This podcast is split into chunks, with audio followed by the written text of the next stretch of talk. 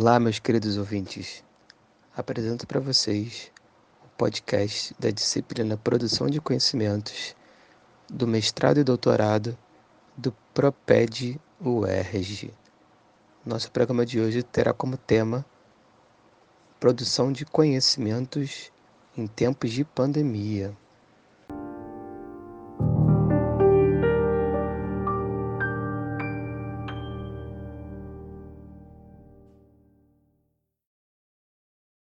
Teremos como convidados na nossa edição de hoje três professores e uma participante especial que irão contar para a gente sobre os desafios, conquistas e superações da educação, da atuação de docente, educador e professor em tempos de pandemia.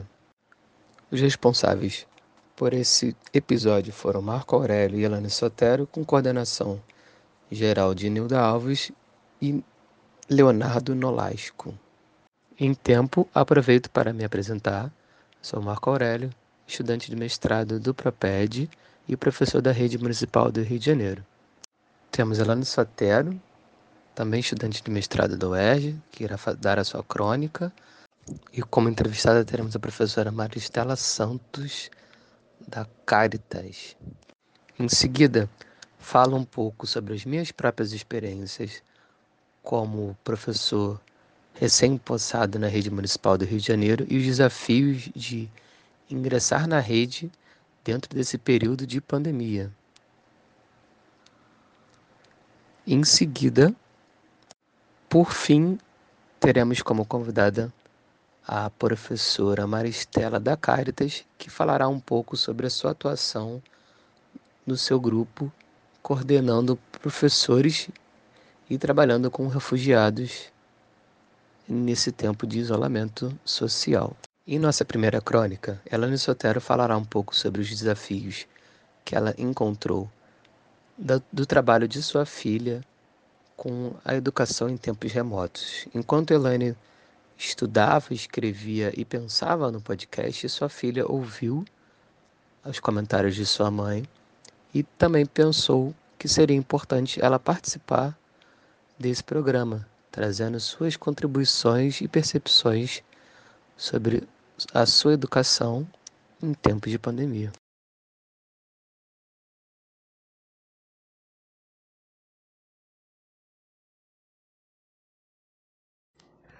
Olá, eu sou Elaine Sotero, eu sou mestranda em Educação no programa de pós-graduação Proped UERJ, Faço parte desse grupo de pesquisa, né, que tem como nome Currículos e Cotidianos, Redes Educativas e Imagens que é coordenado pela professora Nilda Alves.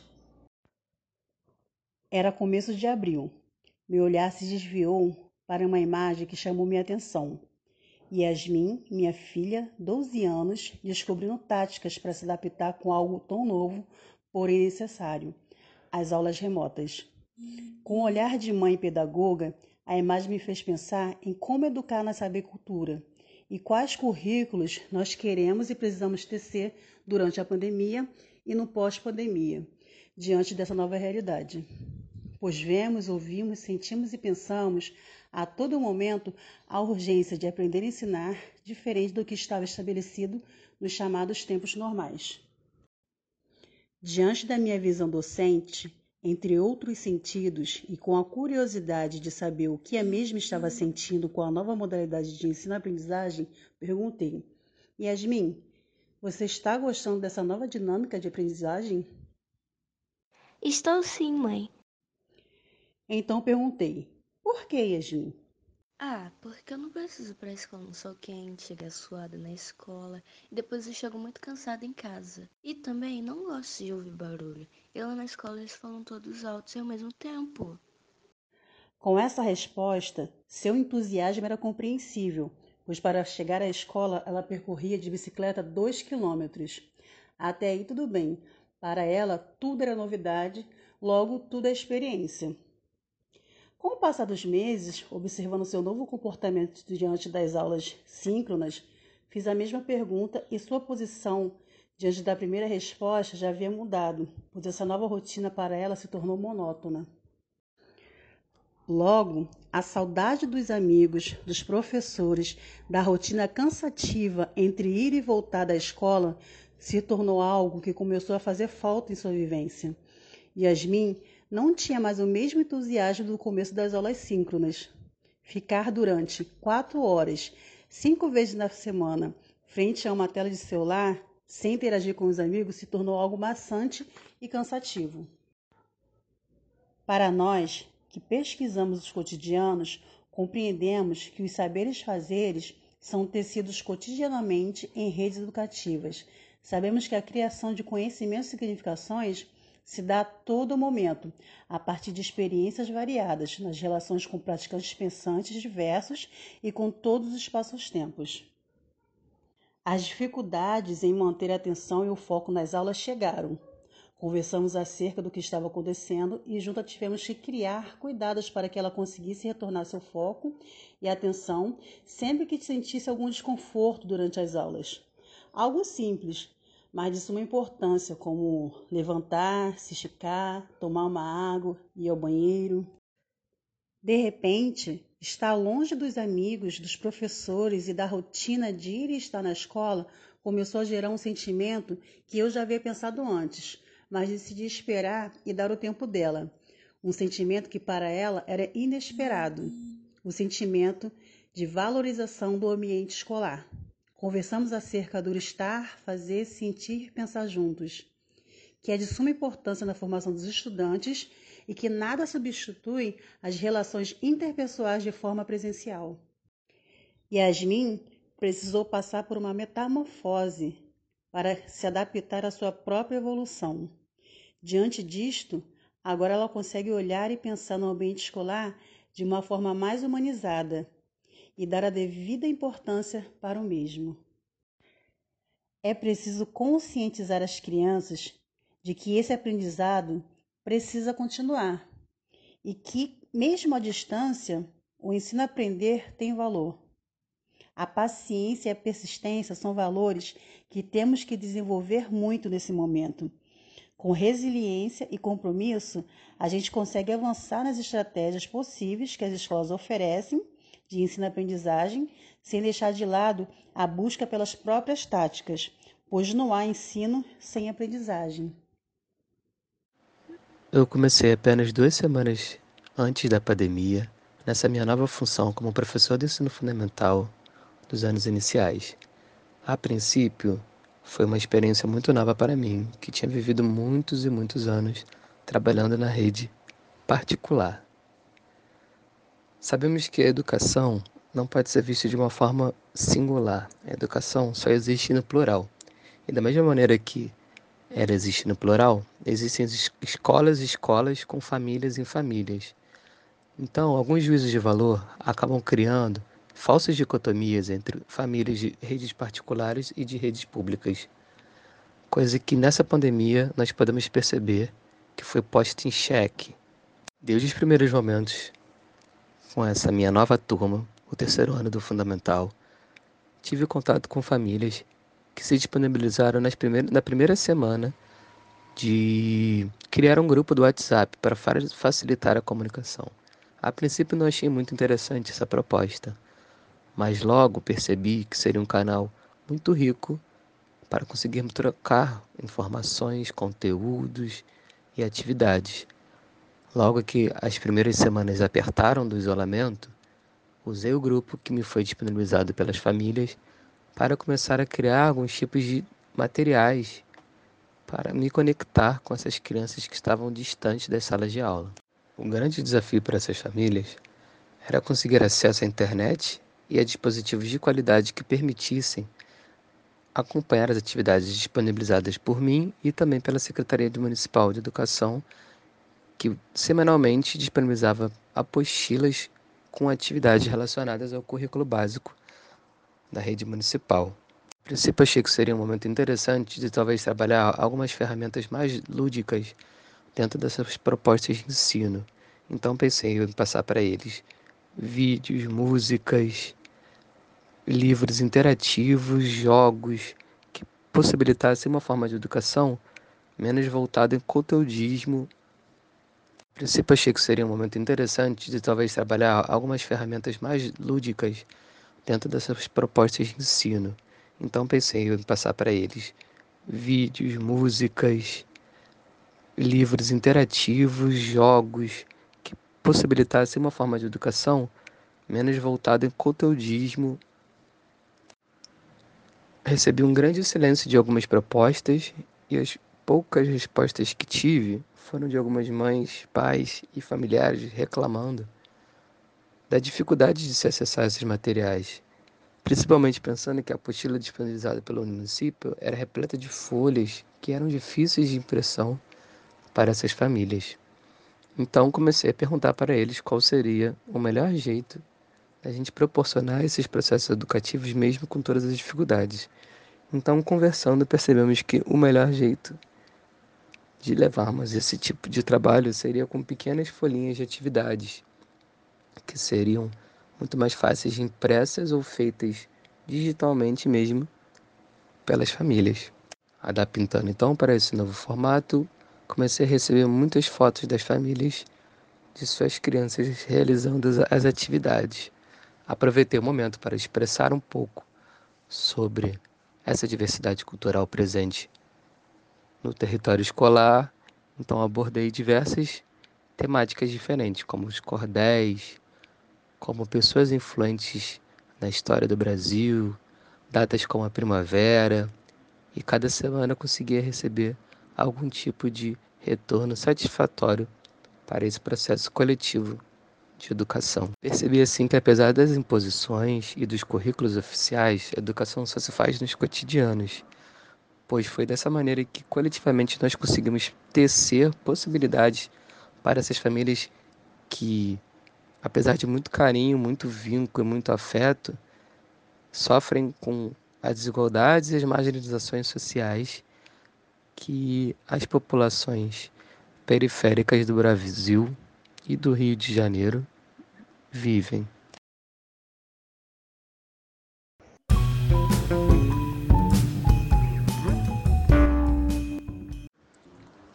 Primeiramente, eu queria que a professora Maristela se apresentasse, falasse um pouquinho sobre o seu trabalho na Caritas e como funciona essa relação com os professores, com os refugiados. Meu nome é Maristela Santos e, primeiramente, eu gostaria de agradecer a esse convite para estar participando desse podcast. E, primeiramente, vou falar um pouco da instituição que eu trabalho, que é a Paris Caritas.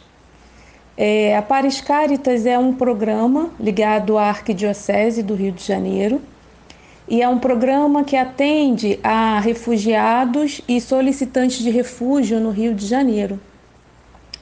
E esse programa ele atende os refugiados em diversas áreas, né?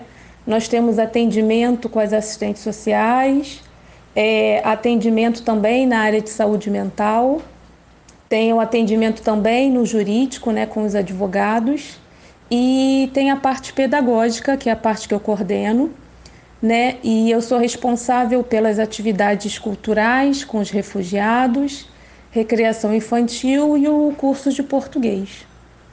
É, o curso de português que a gente oferece é, são aulas para refugiados recém-chegados no Brasil, porque a gente entende que é primordial né, para que, o, que o refugiado se estabeleça e se integre né, no país de acolhida, é, é primordial que ele aprenda o idioma, né?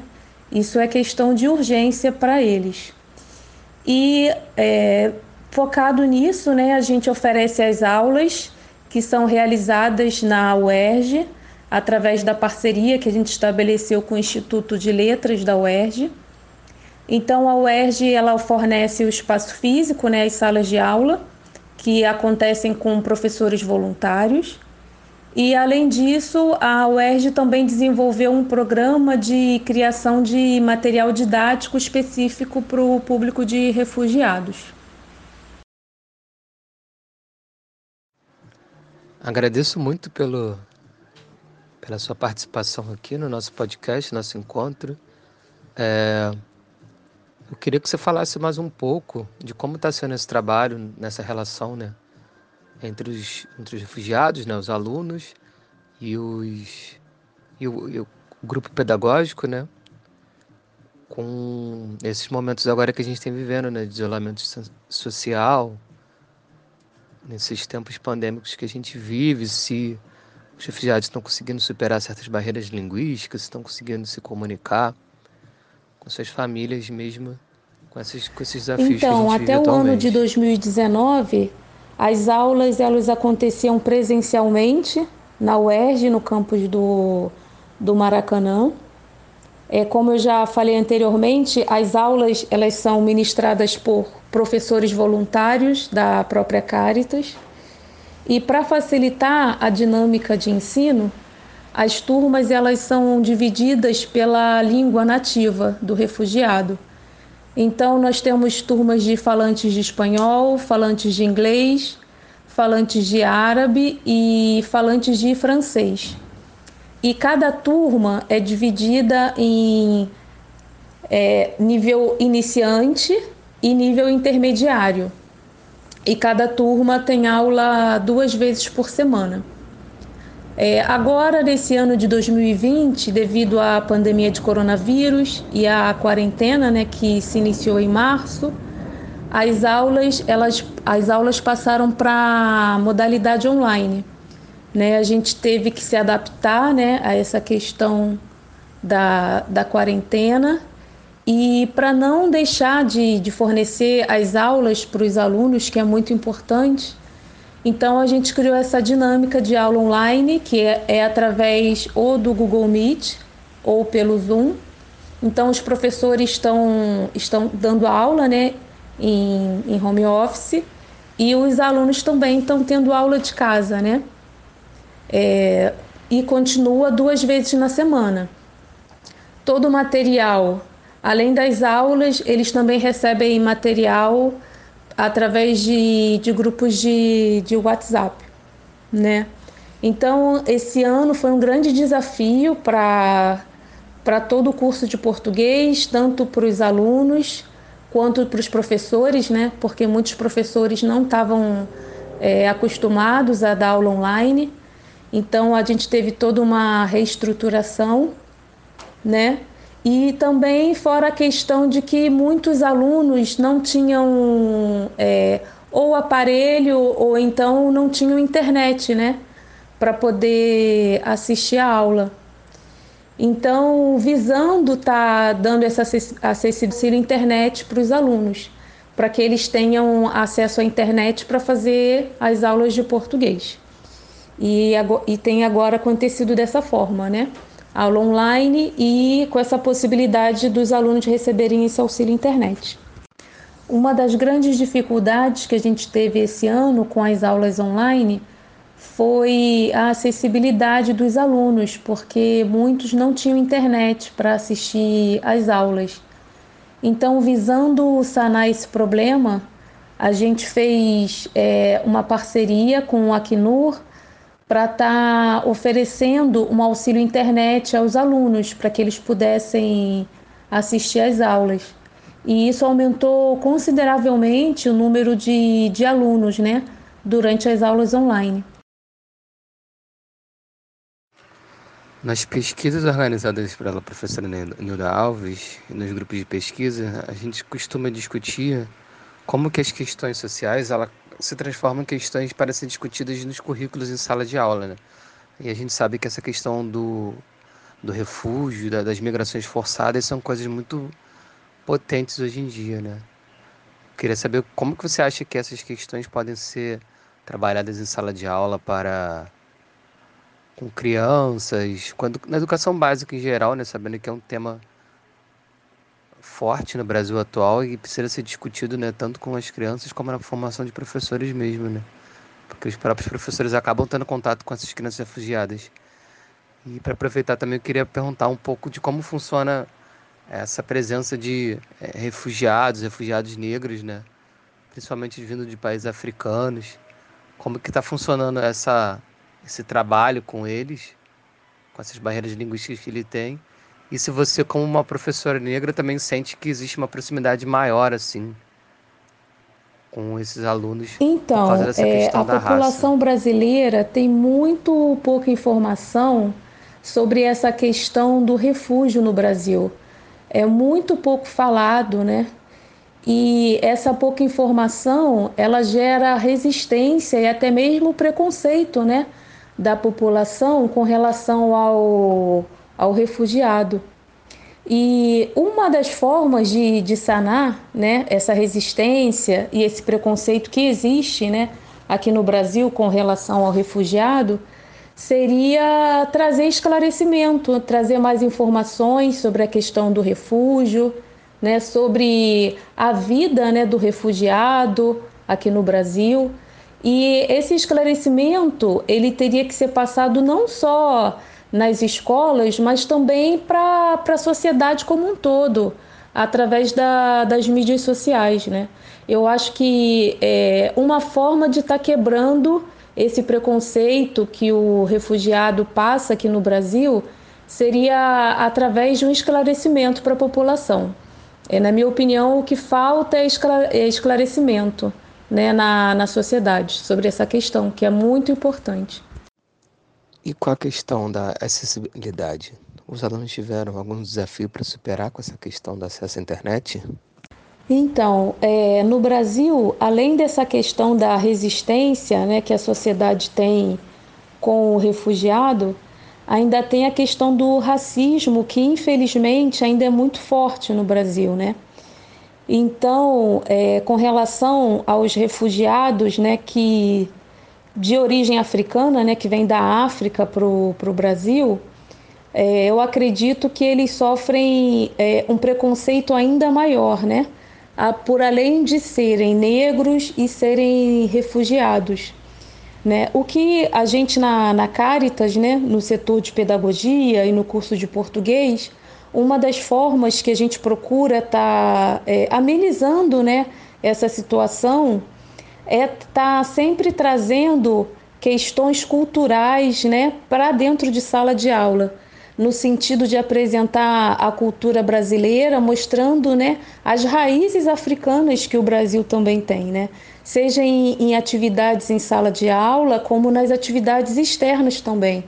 É, a gente já fez algumas atividades, como por exemplo uma visita no, lá no Cais do Valongo, na Pequena África, né?